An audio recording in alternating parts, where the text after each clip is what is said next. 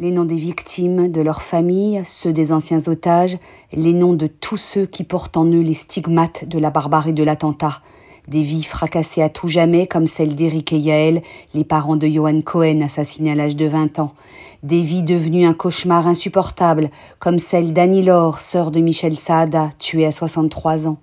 des vies transpercées par la culpabilité du survivant comme celle d'Andrea, ancienne caissière, des vies désormais sans lumière comme celle de la famille Atab qui a perdu Yoav, 21 ans, des vies marquées par un vide sidéral comme celle de l'épouse et des enfants de Philippe Braham, abattus après avoir énoncé son nom à consonance juive. Des vies faites d'insomnie et de nuits blanches, ce sont celles de Sophie, de Jean-Luc, de Carole ou de Raphaël qui portent le fardeau impossible de ce qu'ils ont subi ce jour-là.